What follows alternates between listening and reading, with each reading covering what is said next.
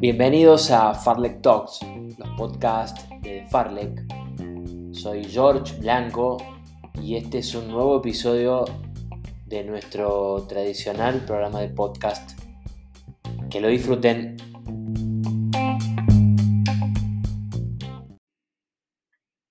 Bueno, estamos con Juan Luis Barrios, un amigo personal de esta casa.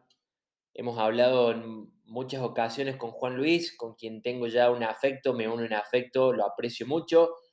¿Qué puedo decir de Juan Luis Barrios? Que no se sepa, este atleta mexicano que es una auténtica leyenda del atletismo de nuestro subcontinente. Em, dos veces finalista olímpico, también participó mundial, bueno, nada, medallista iberoamericano, entre otros entre, otros logros en un extenso palmarés que tiene Juan Luis, con la particularidad de que Juan Luis ahora está en Oregon, está en Eugene, está en las inmediaciones de Hayward Field, viviendo el Mundial de Atletismo, esta vez desde afuera. Juan Luis, bueno, bienvenido, gracias por estar.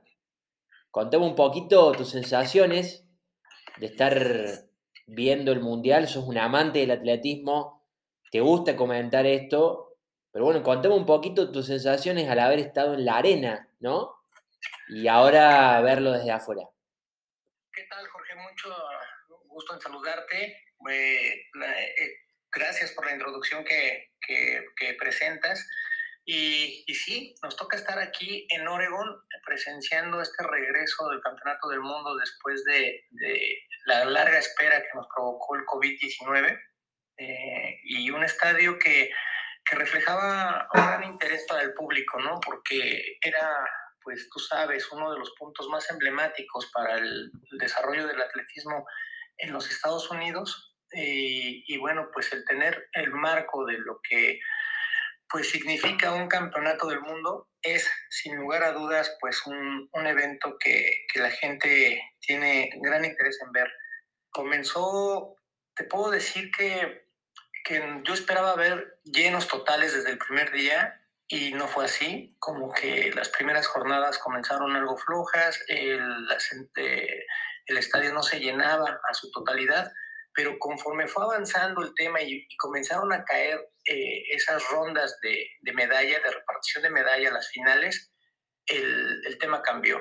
Eh, el estadio ya, ya muestra eh, pues un 95% en cada una de las jornadas y eso pues es algo muy bonito, ¿no? Y, y, bueno, del performance de los atletas, qué decir, o sea, nos ha tocado observar pues caer el récord del evento del maratón, Sí. Eh, en, en, varias pruebas, ¿no? Y, y, el desarrollo de cada una, unas más agresivas que otras. Por ejemplo, vimos la final de 1500 femenil, el día de ayer también el, la final de 1500 varonil, la, los steeplechase, el tema de la marcha, el maratón.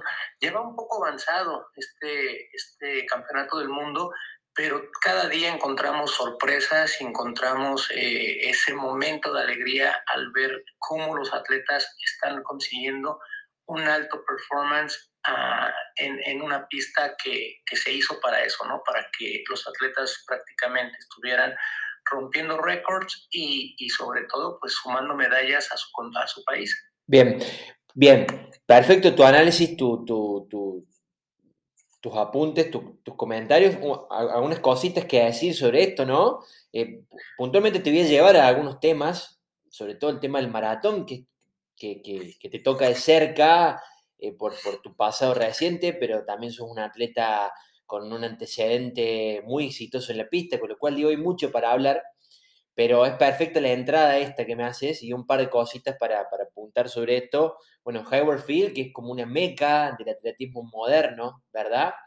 Eh, un estadio que, que, fue renovado hace un par de años, que esperaba el Mundial un poquito antes, se pospuso por la pandemia y que ahora lo recibe en sus primeros torneos después de una, de una renovación bastante, bastante agresiva, por así decirlo, mantiene cierta estructura, eh, mantiene la torre, pero bueno, hay lugares como el Grand Stand que ya no están más, que era una tradición de este estadio.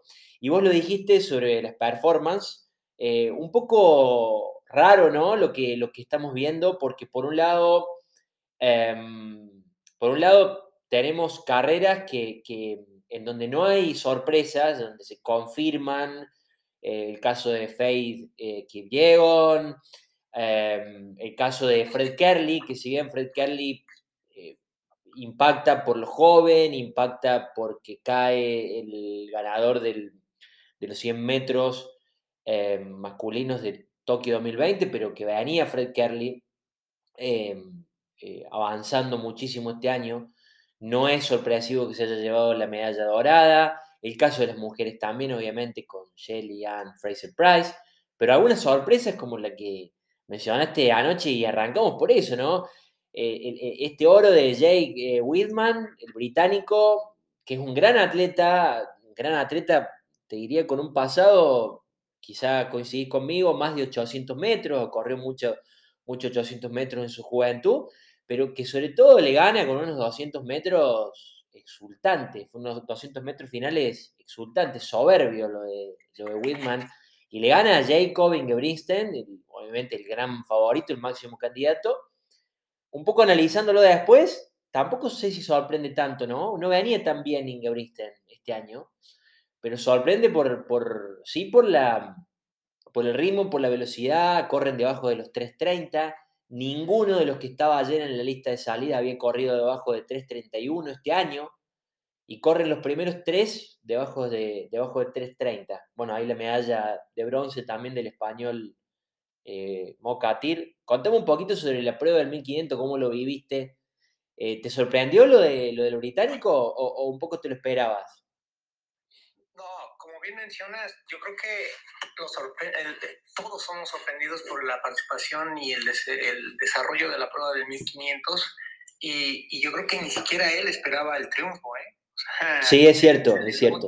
Y aparte eh, lo declara al, momento ya de las entrevistas, declara que efectivamente, o sea, había entrenado para poder competir en el Campeonato del Mundo, soñaba con, conseguir el, título mundial, pero no era una realidad que él la viera como probable el día de ayer. Pero sin embargo, eh, su, forma de competir lo, lo, lleva a la posición de privilegio.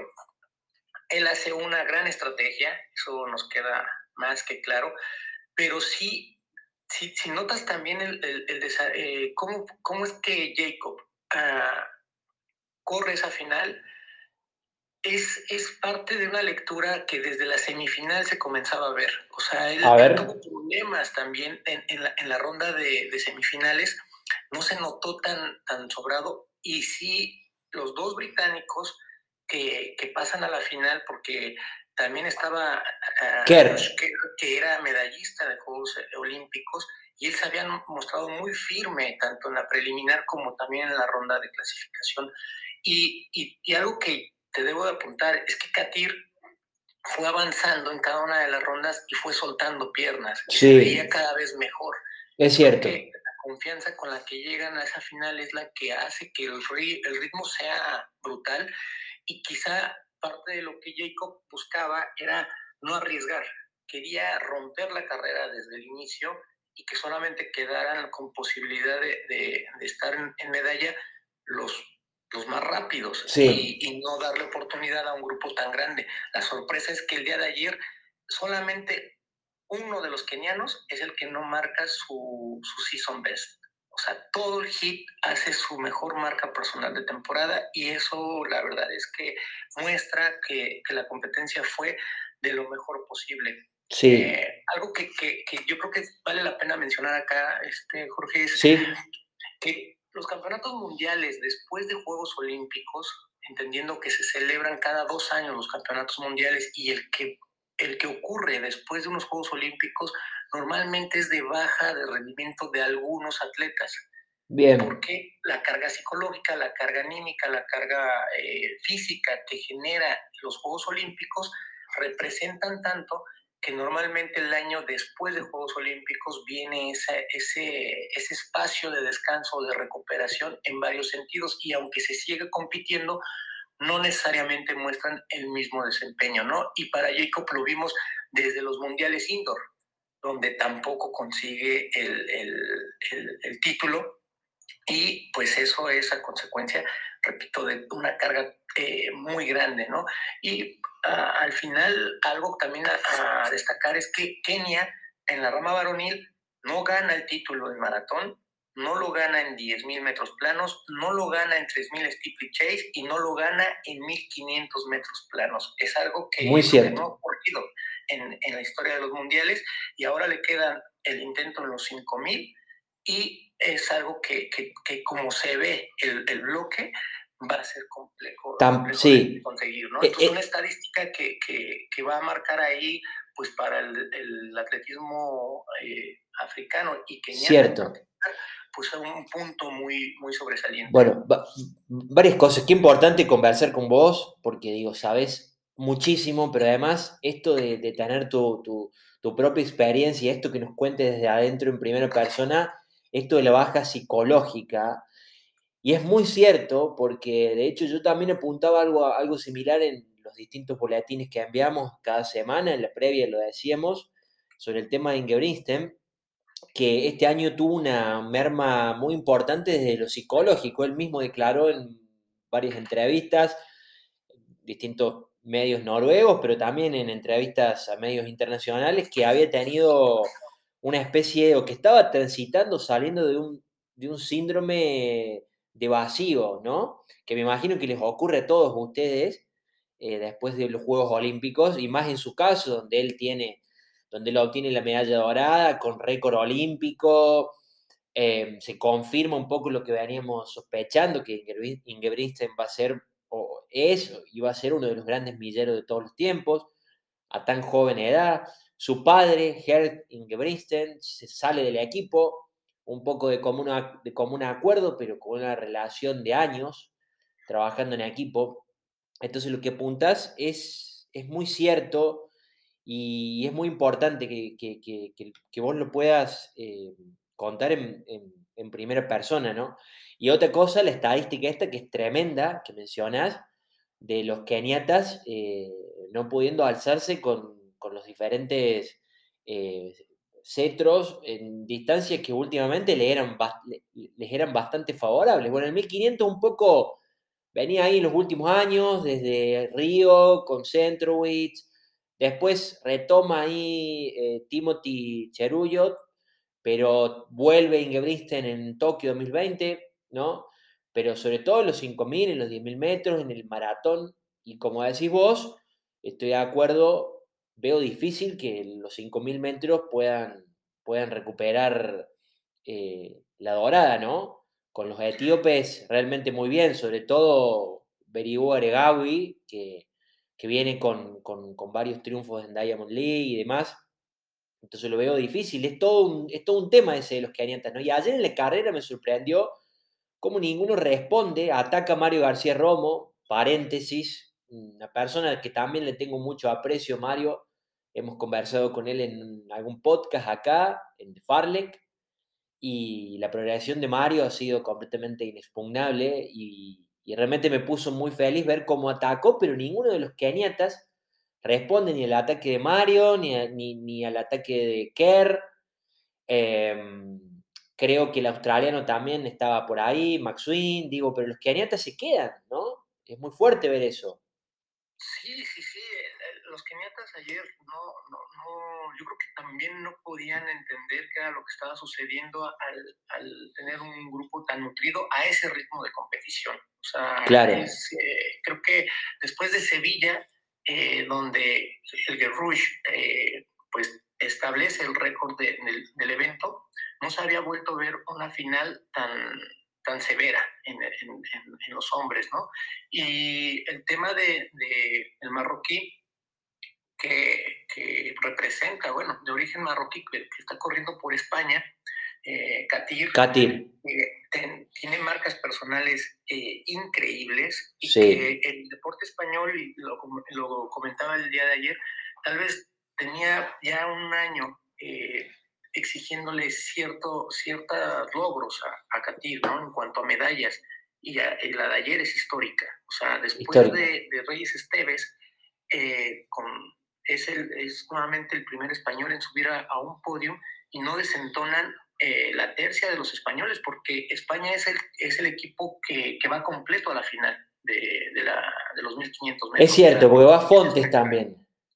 Los tres españoles. Sí. Y, y puede ser una final de campeonato del mundo que se repita eh, al menos el podium, con, eh, esto dependerá de Ingebrigtsen, ¿no? Pero se puede repetir en el europeo en unas semanas. O sea, porque pueden estar los mismos tres buscando ahora el campeonato europeo. Bien, interesante. No sabemos, una revancha, dice que el, deporte da revanchas sí. y puede ser muy pronto cuando se vuelvan a ver ellos tres. Es cierto. Es bueno y muy interesante esto que, mencionas también, el europeo que se viene. Bueno, vamos a ver cómo está Ingebrigtsen, sobre todo mentalmente, ¿no? Sabemos que le gusta mucho ganar, que no está acostumbrado a perder. Eh, declaró, de hecho, al final que, que, que la medalla plateada era algo increíblemente bueno, pero que había perdido con alguien inferior a él. Bueno, nada, polémico, eh, Jacob. Pero veremos si se presenta el europeo, si si realmente tiene, tiene interesa para reponerse de esto, que, imagino que a ese nivel debe ser duro para él, ¿no? ¿Cómo funciona esa mente ahí? ¿Qué, qué opinas vos? No, yo creo que, que, al final eh, la calidad deportiva de ninguno de los hombres que, que estuvieron en, en, pista es cuestionable. O sea, okay. invariablemente creo que muchas veces la pasión puede llegar a, a confundir y también la edad. Eh, Ingebrigtsen es, es, muy joven eh, y su talento es enorme, sí. pero él, él tiene que, que, entender que, el deporte te da momentos y esos momentos eh, hay que saberlos eh, discernir. Desafortunadamente, al, al, calor de la batalla y, segundos o minutos después de, de, haber sido superado en una final donde tú esperabas brillar o ser el hombre pues eh, con, con, la medalla de oro, desafortunadamente, desafortunada declaración de, de, haberla hecho en ese sentido, pero esperemos que, que, lo que esté ocurriendo al interior de su equipo pueda tener solución porque su talento es para, para disfrutarse en la pista, ¿no? Entonces, Tal cual. ojalá que así sea. Y algo que, que también aquí llama la atención y que hay que entenderlo, normalmente Jacob eh, corría siempre, al menos las preliminares, con uno de sus hermanos. Y, Cierto. Y ahora sí se ve, pues, el hecho de que él esté haciendo sus carreras de forma individual, pero aunque el deporte del atletismo puede ser en solitario, la estrategia y la ejecución de una carrera tan técnica y tan táctica como los 1500 metros planos eh, es importante. mencionamos lo de la tercia del equipo español y no es casualidad que al final salgan con una medalla y un cuarto lugar. O sea, aquí la estrategia tiene mucho que ver, ¿no? Entonces, uh, son detalles a apuntar y que seguramente cada uno de los eh, eh, team leaders estarán analizando, pero hay que verlo así. O sea, muchas veces hay quien sirve de, de, de sparring o sirve de, de, conejo, de liebre. Cierto. Y, y, a, y a Jacob ayer se le vio hacer una carrera en donde él cargó con la presión de ser el vencedor desde el primer metro. No es nada sencillo, así sean 100 metros o sea un maratón, no es nada sencillo cargar con esa presión y, y ojalá que pueda él mesurar lo que, lo que conecta con, la, con las palabras, con lo que realmente está sintiendo.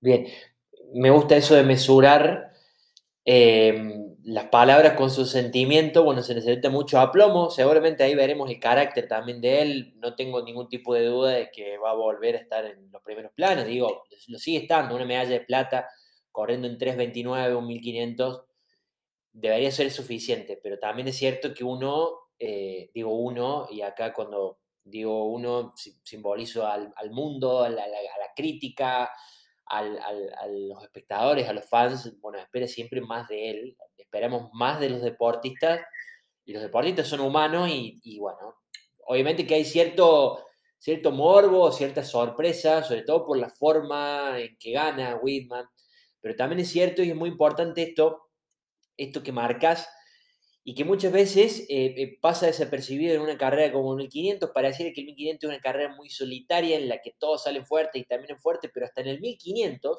hay trabajo, desde lo que se ve afuera, trabajo eh, de gregarios, trabajos de gente que se calza el traje de líder, y ayer eso vio también al final con, con Whitman y con Kerr. Em, claramente Whitman fue el que mejor se sintió, probablemente haya estado hablado, probablemente después de la primera vuelta se vieron ahí, se, vio el pronóstico y Kerr termina dándole un abrazo como, buenos compañeros de equipo, eh, compatriotas. Y está muy bueno esto que marcas también, ¿no? Porque muchas veces eh, a, ese nivel en, el que compiten ustedes, vos has estado en ese nivel, digo, es muy importante con, el trabajo de contención del propio equipo, ¿no? Eh, aún sea una carrera corta como el 1500.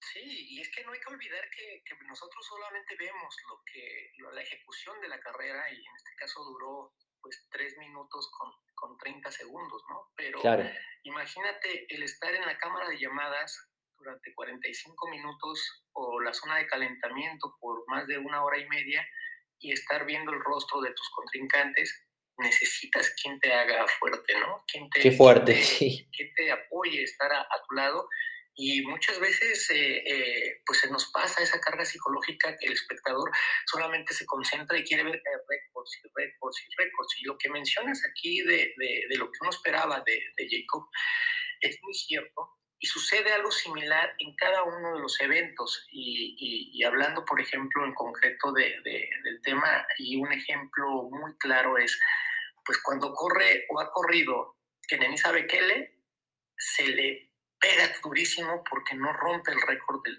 del, maratón, ¿no? Cierto. Cuando se puede quedar unos segundos y dicen, es que corrió mal, y dices, hombre, es el segundo mejor de toda la historia claro. en, récords y, y, y, se le pega así de fuerte, ¿no? Claro. Yo creo que, que, la nostalgia que nos genera el atletismo a muchos apasionados es que queremos ver que, que el, el, atleta sea tan longevo y tan, tan, tan grande como sea posible, ¿no?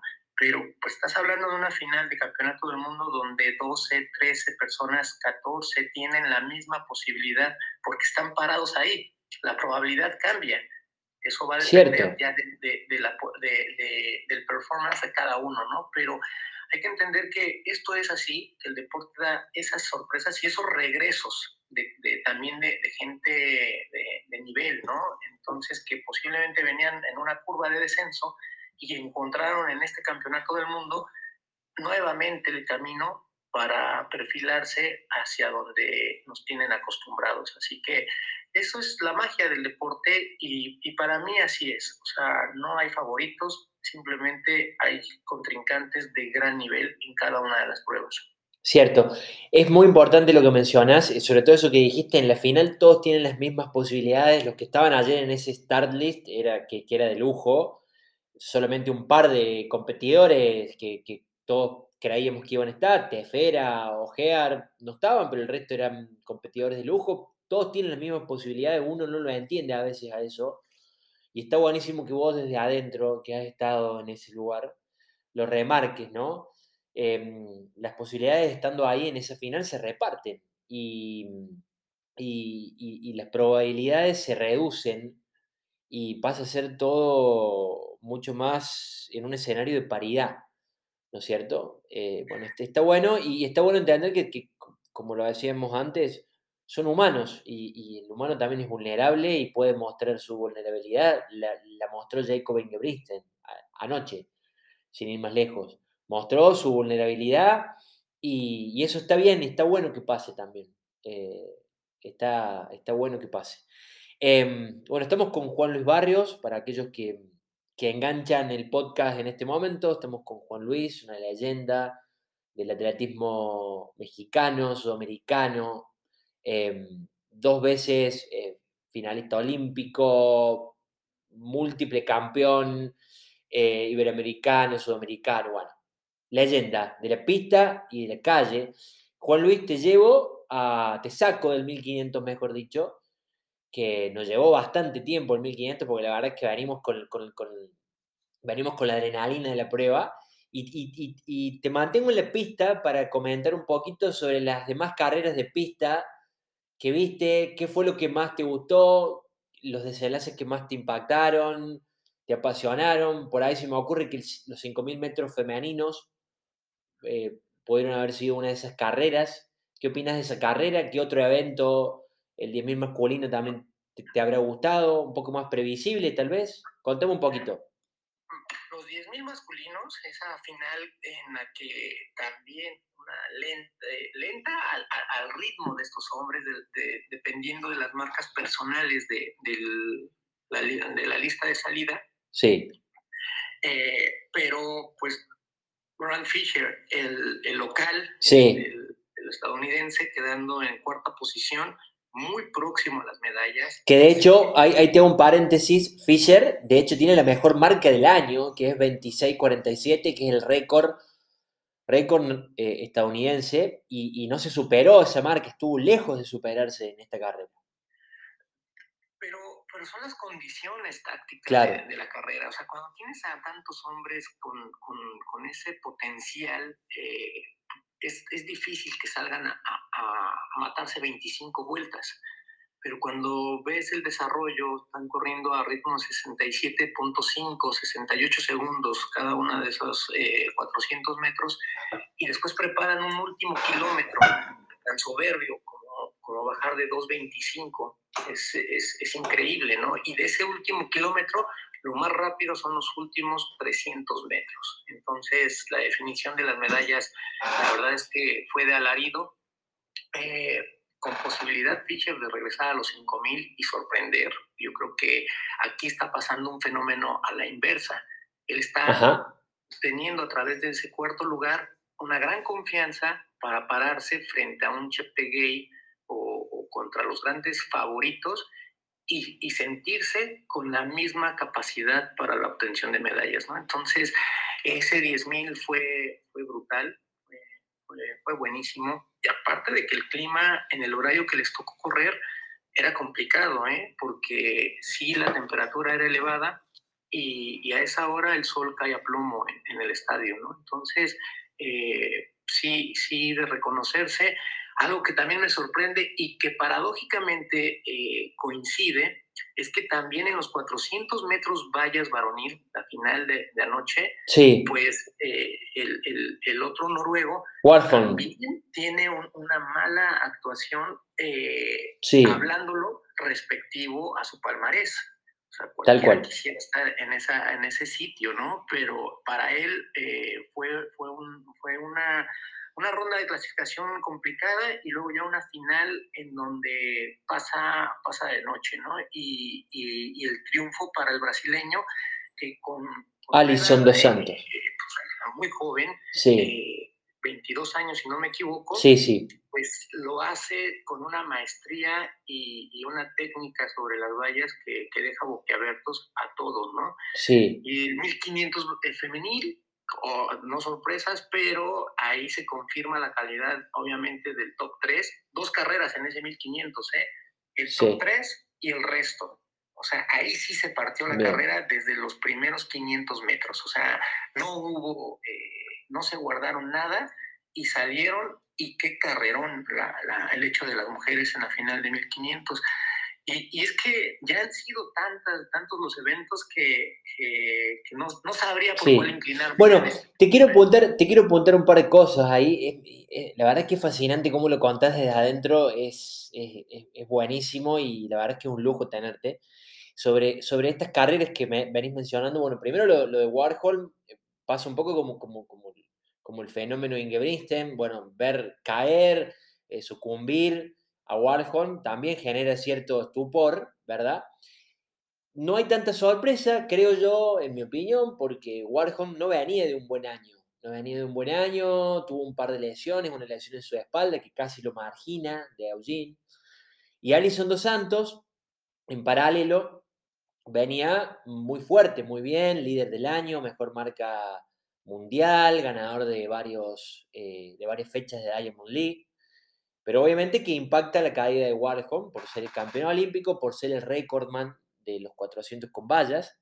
Y también algo que, quiero mencionar, una postilla ahí sobre los 1500 femeninos, un poco lo que comentaba recién, eh, con Kipyegon pasa lo mismo que pasa con Ingebristen, en cuanto a lo psicológico, pero creo yo, ahí se ve la diferencia, en, la, ahí la experiencia es determinante, trascendente para que Kipyegon pueda sostenerse y pueda aguantar el embate de las etíopes que, que le hicieron toda la carrera, ¿no? Eh, mira vos cómo la, experiencia ahí marca la diferencia, porque... porque no, te escucho. Porque, ah, ahí estamos, porque eh, que Diego declaró también, al igual que Ingebrigtsen, que, estaba, que se sentía muy presionada a ganar la medalla de oro en estos mundiales, después de su oro en Tokio 2020, ¿no? Em, y sin embargo lo soportó. Digo, independientemente de lo físico, de cómo estaba uno o el otro, que Diego soporta esa, esa presión, la, maneja mejor que lo que la maneja el noruego, ¿no? Y, acá digo, es una cuestión de edad también, de experiencia, de sabiduría. Pero se da un fenómeno similar, ¿no? Con la diferencia que vos bien marcas, que es clave, desde lo táctico, una carrera completamente diferente porque eh, ellas tres están completamente despegadas del resto, ¿no? Se ve en, la tabla final. Em, y también quiero decir acá, muy importante, y, estamos ante un gran fenómeno como es el de la británica Laura Muir, ¿no? que vuelve a ganar una medalla en un evento, en un evento de, de, fuste mundialista después, del, después de, la, de la medalla en Tokio, ahora gana una medalla en, en Oregon, ¿no? Eh, digo, por, por, ahí al lado de Kipyegon uno se queda con lo de la Keniata, pero lo de Laura Muir realmente es tremendo. Sí, no, yo creo que, que, si me das a elegir una de las medallas que he visto eh, ganar en, a lo largo de estas jornadas, me quedo con, con, con la de Laura. Mira. Ha hecho una, un carrerón eh, siempre en persecución, pero sabiéndose eh, en, una, en una posición vulnerable, porque bien pudiera haber sido el caso de que se reventara corriendo ese ritmo, y, terminara fuera del podium. ¿Y por qué lo digo así? Si, su marca personal eh, le daba para poder estar sobre ese rango de carrera, pero hay, no hay que olvidarse que se hacen dos rondas preliminares para llegar a la final de, los 1500 metros planos. Entonces aquí no nada más es el performance que consigues con tu personal best sobre el año, sino la capacidad de recuperarte físicamente entre una y otra ronda y poder llegar con piernas para la final. Para la final. El hecho de que lleguen a la final y corran de esa manera te habla de una preparación increíble.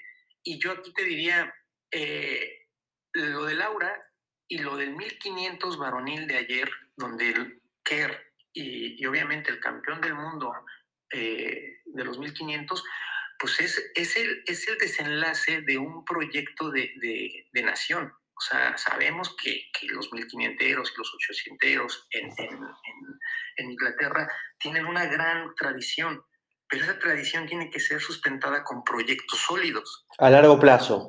No es casualidad que, que hoy estén en, en, en, esas posiciones, ¿no? Cierto. se trabaja ordenadamente y es ahí donde, donde aparte de tener un gran talento, se sustenta con un proyecto fuerte y firme. Y, y es donde para nosotros como latinoamericanos nos ponemos a pensar eh, pues qué es lo que hemos hecho tan mal para no poder tener esa consistencia en deportes como el atletismo, ¿no? Entonces, aquí se viene a aprender no nada más de lo técnico, sino de lo táctico, sino de, de las distintas escuelas de atletismo que hay, porque te ponen en, perspectiva qué es más importante, si el talento físico, si el presupuesto, si la organización, o, qué es esa combinación de factores que te pueden llevar a tener un atletismo estable y competitivo en cada ciclo olímpico.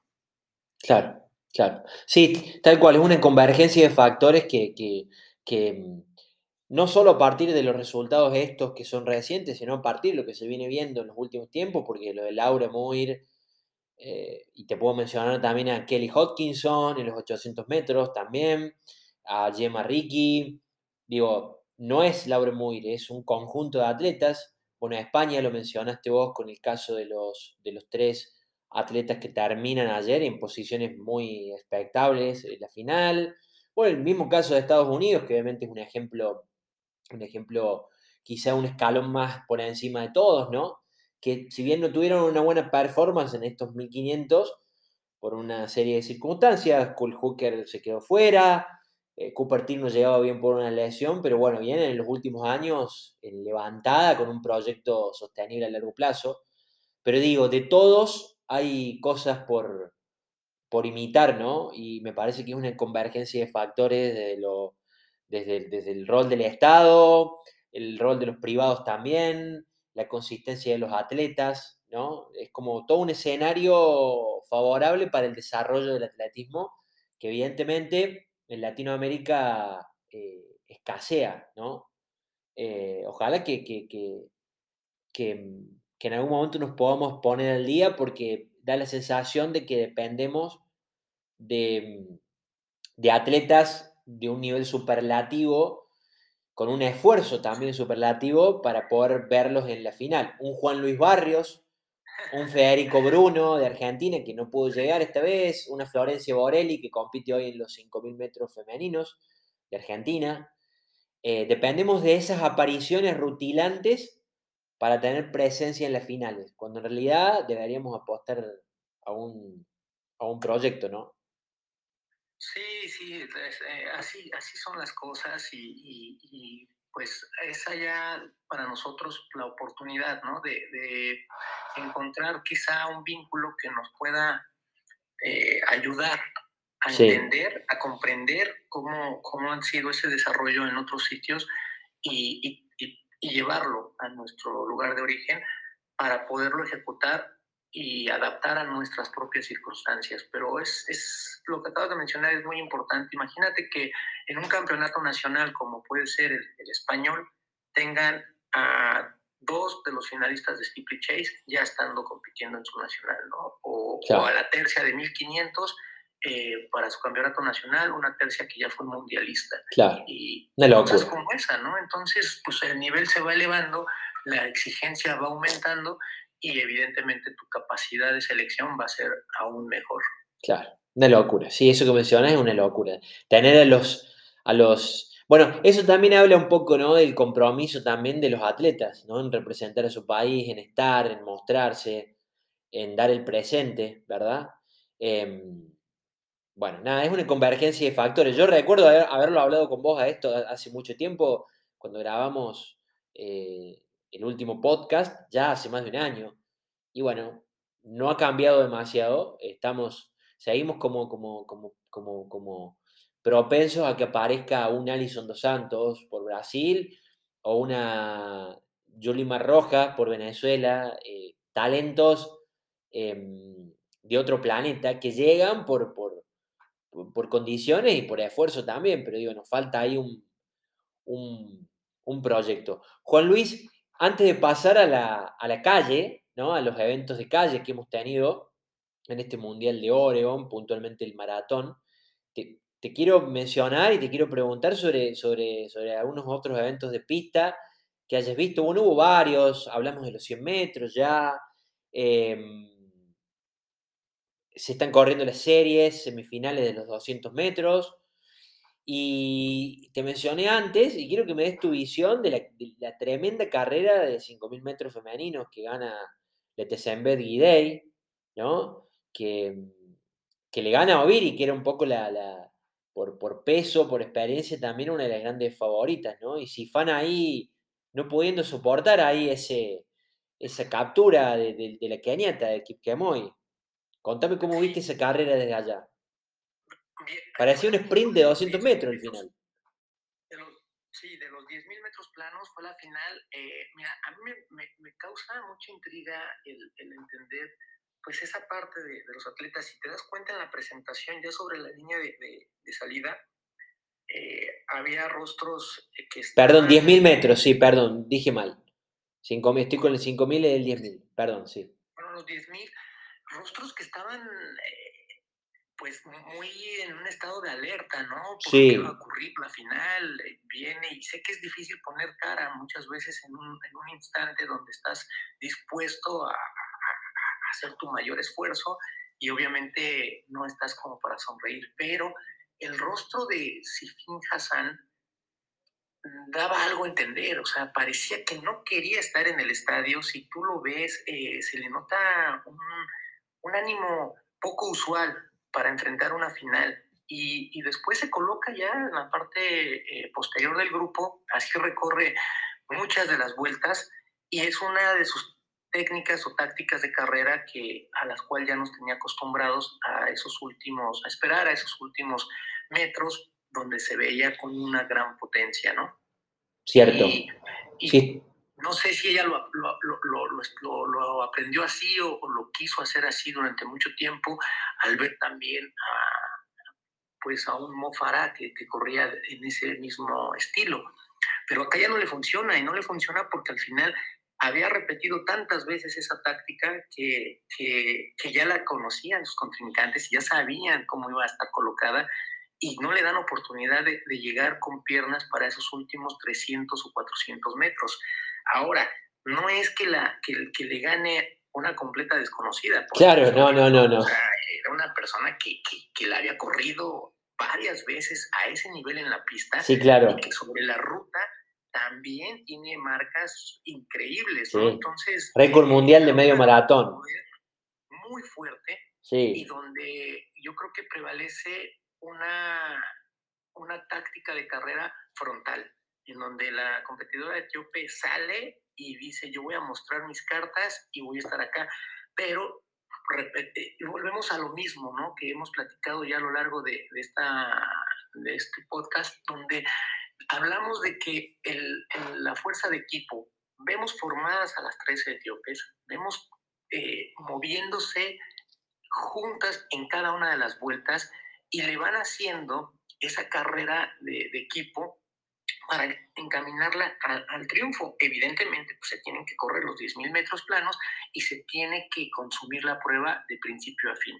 Pero el equipo etíope va trabajando en conjunto, no así eh, si Hassan que va en solitario, va tratando de ganarse espacio y evidentemente pues se la van complicando vuelta a vuelta. Yo me quedo con, con, con esa parte de, de, un equipo sólido por parte de, de Etiopía que acompañan a, hasta el final a, a, su competidora estrella y eso marca la diferencia. Bien. Y otro de los puntos es que aquí se repite el fenómeno. Hassan llegó fuerte, con gran fortaleza a los Juegos Olímpicos de Tokio, en donde hace algo histórico al ganar sí, pues esas una hazaña. medallas, pero pues esta baja al año siguiente hasta cierto punto es natural. Por eso te digo, Cierto. el rostro creo que lo dice todo. Sí, Ahora, sí, sí. no sé qué, qué, cambio puede haber para los 5000, si es que va a salir y si va a estar eh, con, con, una energía diferente. Bueno, también ahí las americanas, sobre todo Carissa Schweizer, viene muy fuerte y yo le veo una seria posibilidad, igual que Grant Fisher en los 5000 metros. A, a Carissa le veo una gran posibilidad en los 5000 femeninos. Bueno, pero volviendo a esto que mencionas, digo, uno de los, una de las, de las claves de este, de este, podcast y un, poco, y un poco es la importancia de tenerte a vos acá comentando, es, es el factor de equipo, ¿no? En un deporte individual, cómo el factor de equipo termina siendo determinante, trascendente, en, en, sobre todo en las pruebas de medio fondo y fondo, ¿no? Qué importante esto que mencionabas, no lo había pensado así, pero, pero es, realmente, es realmente así y lo podemos ver cómo se ejecutó tanto en la rama varonil como en la femenil la, la, el, el, maratón y lo sí. mismo ocurre, o sea, los etíopes trabajan eh, mucho más ordenados, mucho más eh, firmes en esa estrategia que les han dado y ayer me comentaban algo muy, muy curioso acerca de la designación de los sitios que iban a, a, a o quién salía de los 10.000 a los 5.000 metros planos, al menos en la rama femenil, y decían, o sea, vamos a hacer la elección porque todas tienen la marca mínima y vamos a hacer la elección de quién se encuentre en mejor forma el día de hoy. O sea, no hace una semana, no hace tres semanas, no hace un mes, sino el día de hoy. Y, la, y esa eh, forma de, elección es en acuerdo, en común acuerdo con los entrenadores y con los propios atletas. Entonces, no, no hace sentido cuando los ves correr así en la pista que se quieren mostrar el mejor de todos dentro de su propio equipo. Claro. Porque no quieren dejar ese espacio por lo que representa en cuanto a salario, porque lo que representa en cuanto a la exposición para las marcas y los patrocinadores. Entonces, tú, tú ves esa, muchos dicen, es que, es que tienen un hambre de triunfo. Claro, y está justificada porque cuando te, te persiguen 20 o 30 del mismo nivel, es, es sorprendente, ¿no? Y, y, comienza a darnos eh, ese matiz de entendimiento del por qué salen así cada una a su competencia. Qué interesante esto, insisto con este concepto, pero qué, interesante, Juan Luis, que, que, que, que, te encargue de remarcar la importancia de lo colectivo en un deporte, insisto, individual, eh, que quizá para ustedes es más normal desde adentro, y por eso la importancia de tenerte hablando acá, pero desde afuera siempre el atletismo se ve, se valora como algo más individual. Por ahí en el ciclismo es mucho más eh, rutinario. Eh, el tema del, del, equipo lo estamos viendo ahora en el Tour de Francia, eh, pero en el atletismo no se habla tanto. Y, y, está pasando eso que vos mencionas, que llegan al día y el que está mejor y todos trabajan para esa persona. Y, y de común acuerdo, y de común acuerdo, ¿no? Dejando los egos de lado, ¿no? Eh, este, está muy bueno lo que mencionas. Y ya que mencionaste el maratón, valga la redundancia, contame un poquito qué viste del maratón, tanto femenino como masculino. Bueno, ya mencionaste algo ahí sobre el, sobre el, el rol y el trabajo del equipo etíope, el maratón masculino, sobre todo, donde vimos ahí un 1-2 de Tola y de Geremeu. Contame un poquito sobre, sobre esa carrera y sobre la carrera femenina también. ¿Qué es lo que viste? El, maratón se, desenvuelve en un circuito de tres vueltas de 14 kilómetros y se hace un ajuste para poder eh, llegar así a la, distancia oficial de maratón eh, en un parque que está cerca del campus universitario aquí en, en Oregón. No es completamente plano, tiene desniveles y tiene muchas eh, curvas eh, la ruta. O sea, no fue cómodo. La, ruta te puedo decir que, que, al menos lo que yo recorrí al estar apoyando a los competidores, no era una ruta de lo más cómoda. Era compleja, era... Eh, sí tenía su grado de dificultad. Lo que a diferencia de la marcha, que fue completamente plano y, fue en una recta de ir y venir sobre ese circuito de dos kilómetros, el maratón se desenvuelve en una complejidad mucho más alta. El clima favorece, el clima sí, al, arranque fue alrededor de las 6:15 de la mañana, hora de, de, de Oregón. El clima fue bastante bueno y más para los hombres que para las mujeres aunque la humedad parece ser que sí tuvo su, su efecto al correrse en, en, orilla de un río, ¿no? Eh, eso, pues, eh, conforme fue aumentando la temperatura, la humedad también fue incrementándose, pero nada comparado, por ejemplo, con la edición de Doha, en donde el maratón se tuvo que correr de noche, de, noche o de madrugada. Entonces, las buenas condiciones y sorpresas, por ejemplo, aquí se esperaba, pues, el hecho de que un Galen Rock eh, fuera, fuera uno de los hombres más destacados dentro del contingente del maratón.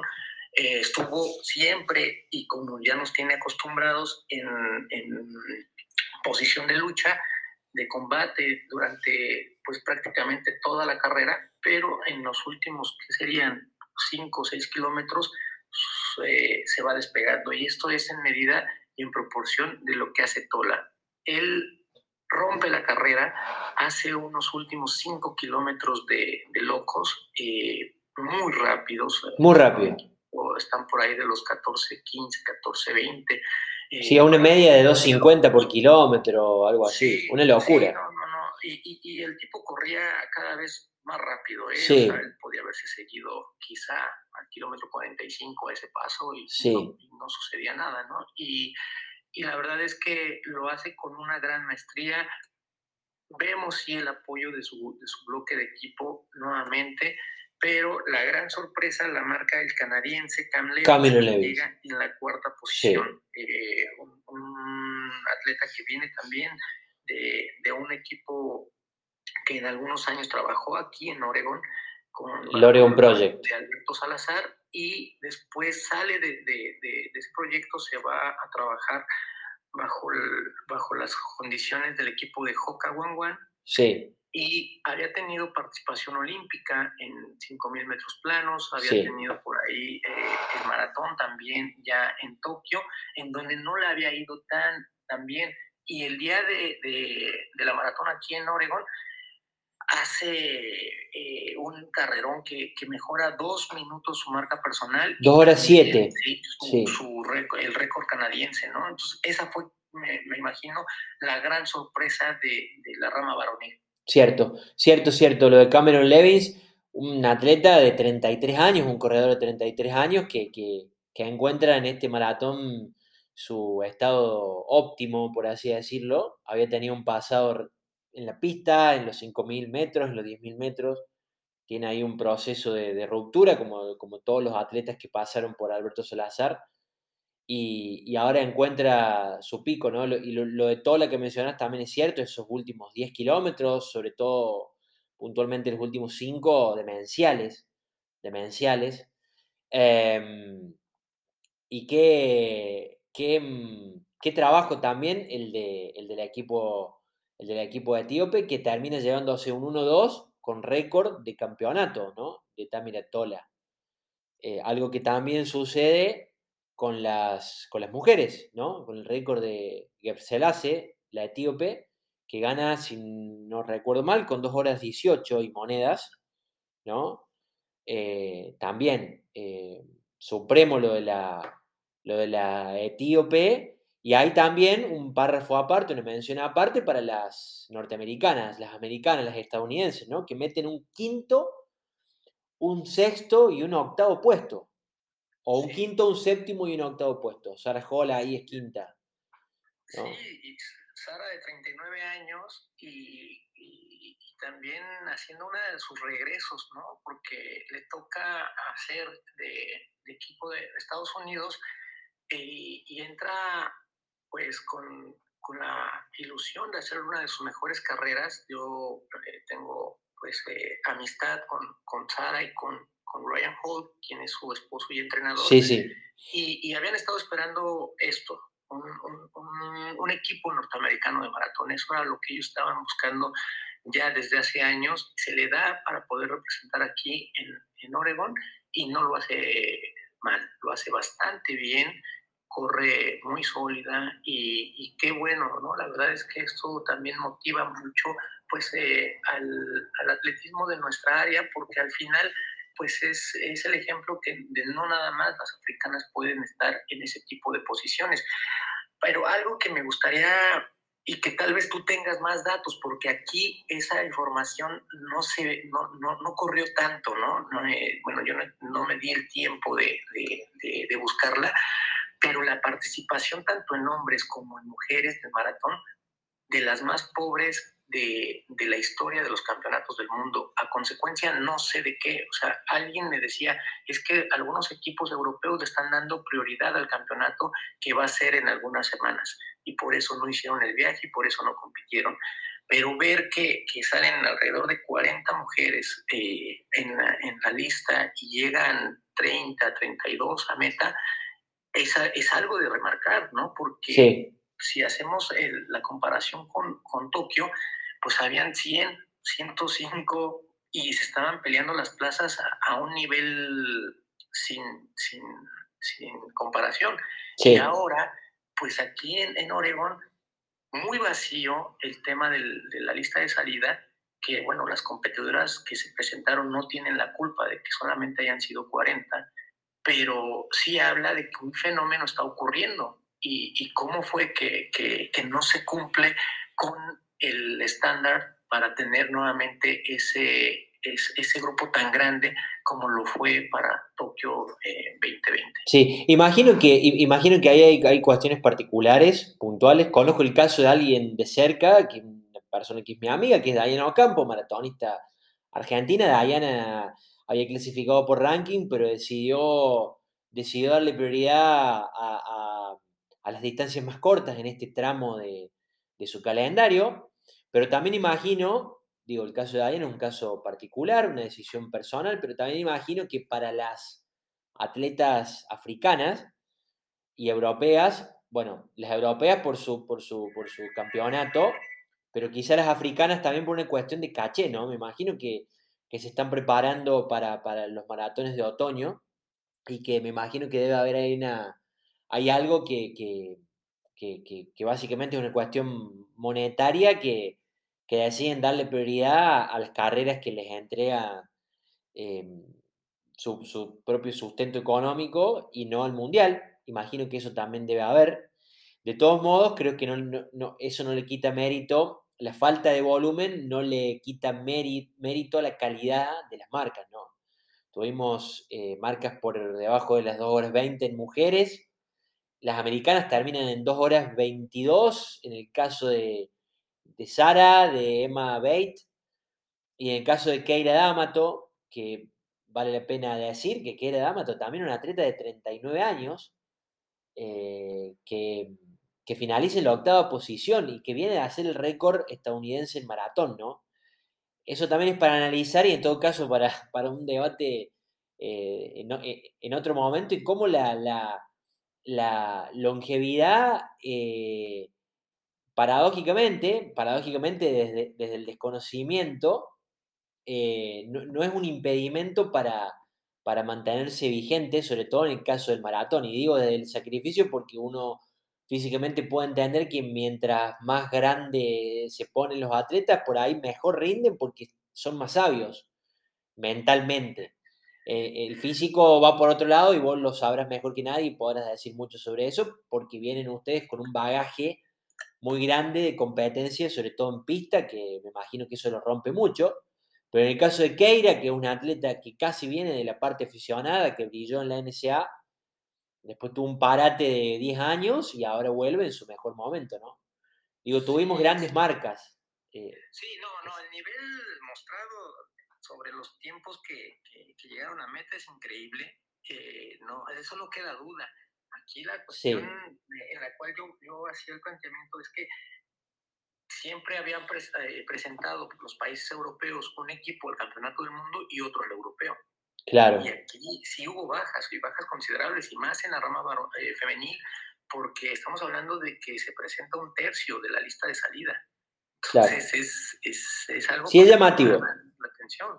Es llamativo. Pero, pero al margen de, de, de, esas cuestiones eh, fuera de, la, de, los 42 kilómetros, que quienes tomaron la línea de salida y quienes hicieron el recorrido pues, lo han hecho de manera excepcional. Sorpresas, eh, algunas como las que mencionas. Y sí, el equipo norteamericano con dos atletas eh, que tienen una edad, pues que algunos ya considerarían complicado para estar a nivel eh, mundial, pues aquí está el ejemplo de que no es así. Y, si vamos revisando prueba por prueba, vamos a encontrar tanto casos excepcionales en, la, en, edades jóvenes como también ejemplos de algunas eh, edades que uno pensaría ya no más, y, están y repiten y lo hacen a gran nivel. Así que para muchos un gran ejemplo y sobre todo, bueno, pues tomarlo como, como eso, ¿no? Como la oportunidad para para motivarnos y eso es la magia de, este deporte. Cierto, cierto, sí, sí, tal cual, tal cual. Eh, no, hay, no hay barreras desde lo, desde lo, desde, lo mental, no hay barreras. Y desde lo físico, bueno, obviamente hay cuestiones a considerar, pero, pero nos demuestran que, las barreras eh, mentales eh, no existen o, se caen y otra cosa que lo mencionamos al principio de este tramo, hablando del maratón, es cómo eh, los norteamericanos han, han, puesto, han equilibrado la balanza, ¿no? Con respecto a los africanos. Y también, y también me, permito decir acá los, los atletas americanos en general, digo, ¿no? Los sudamericanos tuvieron muy buenas actuaciones el, el, lunes, eh, perdón, el domingo en, ahí en, en, en Eugene. Eh, Daniel el brasileño, que viene de correr en 2.4, 2.451, em, creo, en Seúl, récord continental, corriendo en 2 horas 7, también, llegando ahí muy parejito con, el pelotón de los, de, los, de los primeros 10, de los primeros 20. Eh, Eulalio Muñoz, también el argentino, corriendo en 2.14. Em, digo, tuvimos unas... Héctor Garibay, el boliviano que gana el maratón de, Buenos Aires de 2021, eh, 36 también, con 2 horas 12. Digo, se ha equilibrado la balanza, ¿no? En el maratón eh, masculino y femenino también. Ya no es el dominio de antes de los africanos. Eh, es un, eh, fue una carrera muy interesante. Sí ha habido una mejora en cuanto a los registros de, maratón de los últimos años en atletas del continente americano en toda la, extensión territorial. Hasta Argentina hemos visto casos de atletas que, que han mejorado sus personales y los récords eh, nacionales. El caso del brasileño, pues no solamente el récord de, área, sino es una de las marcas, si no me equivoco, eh, más rápidas de un no nacido en África.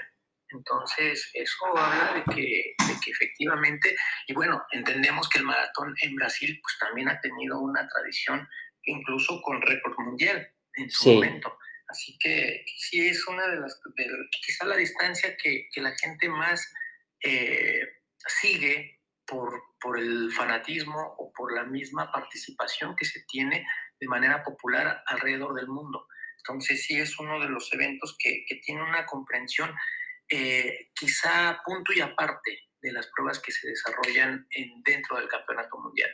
Cierto. Juan Luis, te llevo para finalizar y dejarte tranquilo, que sigas disfrutando del Mundial de Oregon. Eh, te llevo al último tramo de este podcast, la última parte, para hablar un poco de, lo que viene, de cuáles son tus expectativas. Quedan algunos protagónicos que esperamos que, sean estelares. Digo, en este tren de esperar de los atletas, siempre esperamos más de algunos atletas. Em, ya sabemos que puede pasar eh, esto de que esto, esto, esto que, que, se graficó con Ingebristen, con Warhol. Pero bueno, esperamos ahí unos, unas actuaciones em, descomunales, sobre todo Sidney McLaughlin, que ayer corrió las series, Athing Mu em, en los 800 metros, los 5000 metros femeninos. Eh, un poquito qué es lo que se viene, qué es lo que esperas ver vos, algunos vaticinios, algunas predicciones, lo que nos puedas contar sobre lo que, sobre lo que viene en e, este tramo final del Mundial. Le quedan cuatro días al Mundial. Contame un poquito qué, qué avisoras en, el futuro cercano. Me quedo con la, espera de los 800 metros femenil, los 800 varonil y la final de Steeple Chase femenil. Esas Cierto, que también. En las cuales yo eh, voy a, generar, eh, pues obviamente mi principal atención y te platico por qué rápido. En, los 3.000 metros Steeple Chase femenil, sí. sí. avanzan las norteamericanas a la final, pero por primera vez se ve a una Emma Corbin complicándose la vida en la ronda preliminar. No la vi eh, con esa fuerza que le caracteriza en cada una de sus carreras de, de campeonato o de Juegos Olímpicos. Entendemos que en los Juegos Olímpicos de Tokio también tuvo problemas ya sobre la final. Pero aquí la verdad es que ninguna pasa de manera directa.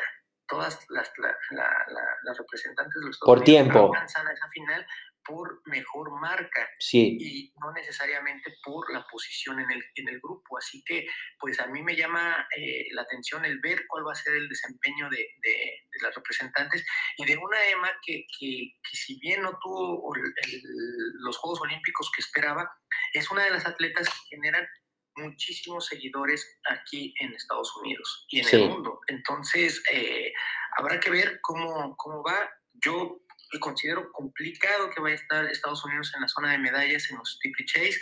Vamos a ver eh, sí, qué sucede. creo que, sí, ahí creo también, perdón.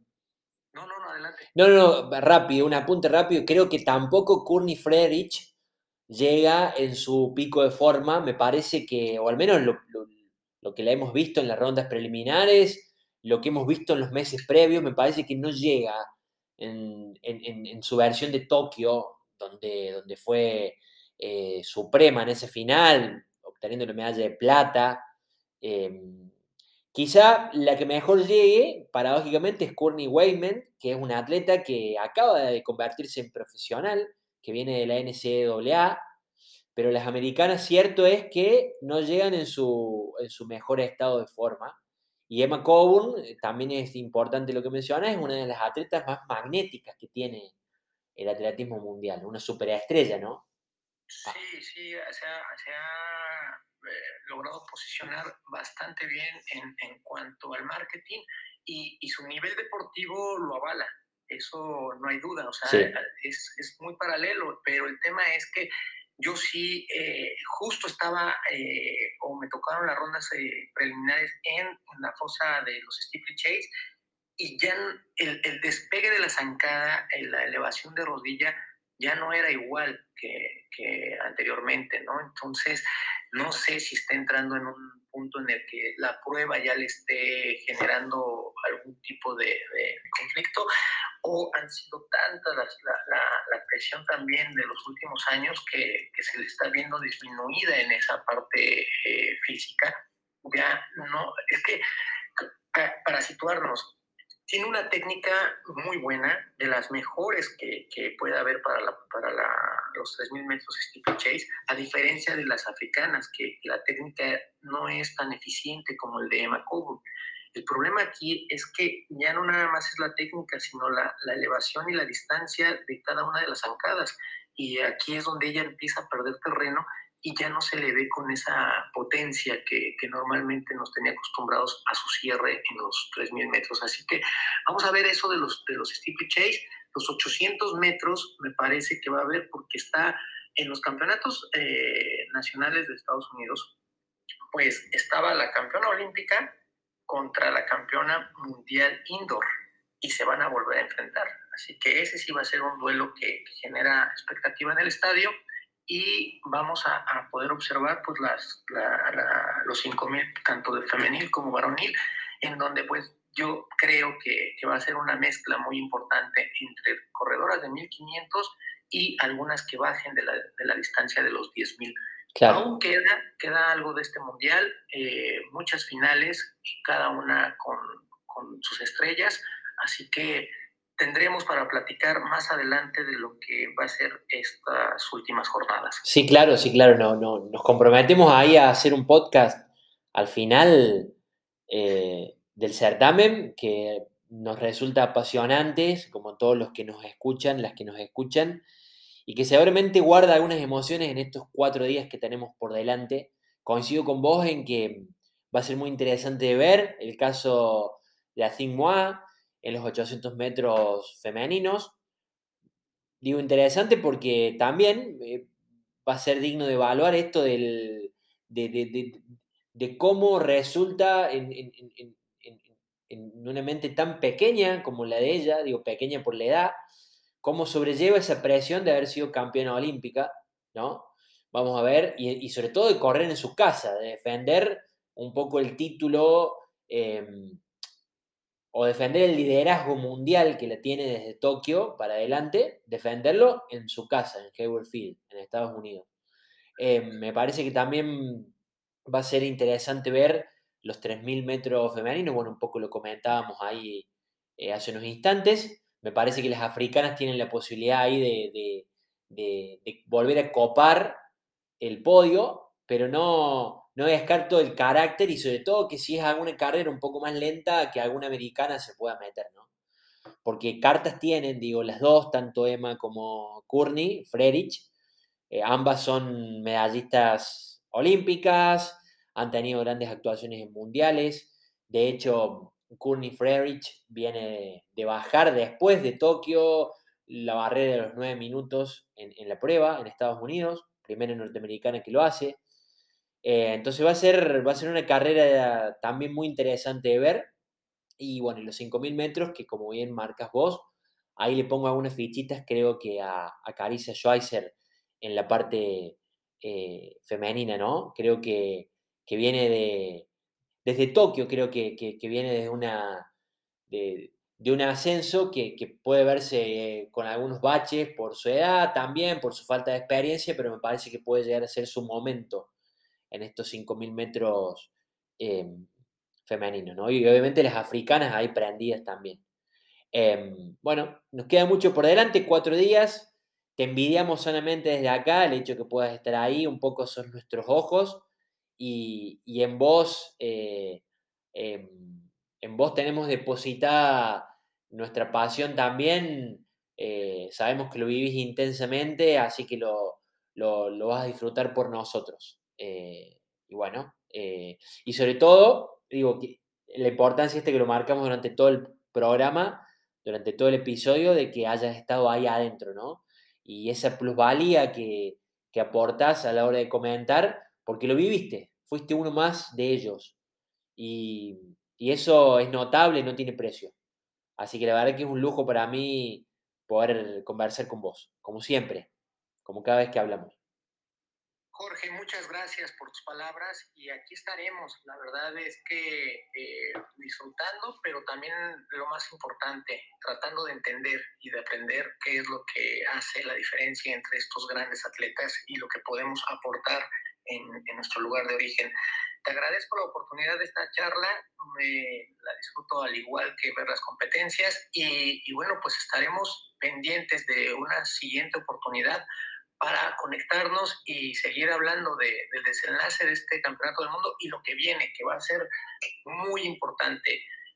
Campeonato del Mundo en Budapest el próximo año, Juegos Olímpicos eh, París 2024 y después Campeonato del Mundo en Tokio. Así en que Tokio. Pues, no bajan las revoluciones, así tendremos que que encontrar la forma para poder estar en cada uno de esos eventos y seguir llevando el atletismo a, a todos los rincones del mundo.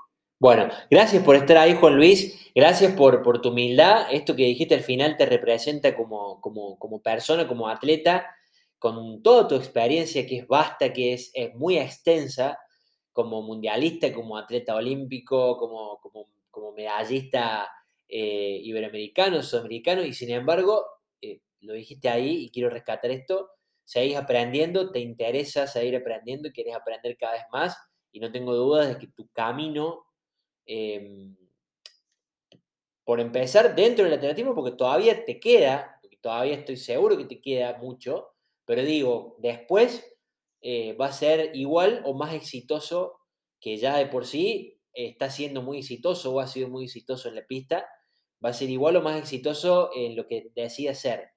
Y si es comentarista, eh, no tengo duda de que vas a, sobresalir porque tenés una capacidad eh, eh, maravillosa de comunicar, de contar desde la propia experiencia y porque tenés esa humildad que te permite seguir aprendiendo y transmitiendo todo lo que sabes a nosotros que estamos afuera, que lo vivimos como simples espectadores. Así que de nuevo te agradezco y te agradezco por esa, por esa humildad que te caracteriza siempre para poder compartir tu conocimiento y conversar con nosotros. Gracias, Jorge. Pues te mando un abrazo hasta Argentina y estamos en comunicación. Abrazo enorme y nos mantenemos ahí expectantes con esa atención linda para lo que queda de este campeonato del mundo de Oregon 2022. Gracias, Juan Luis. Un abrazo grande.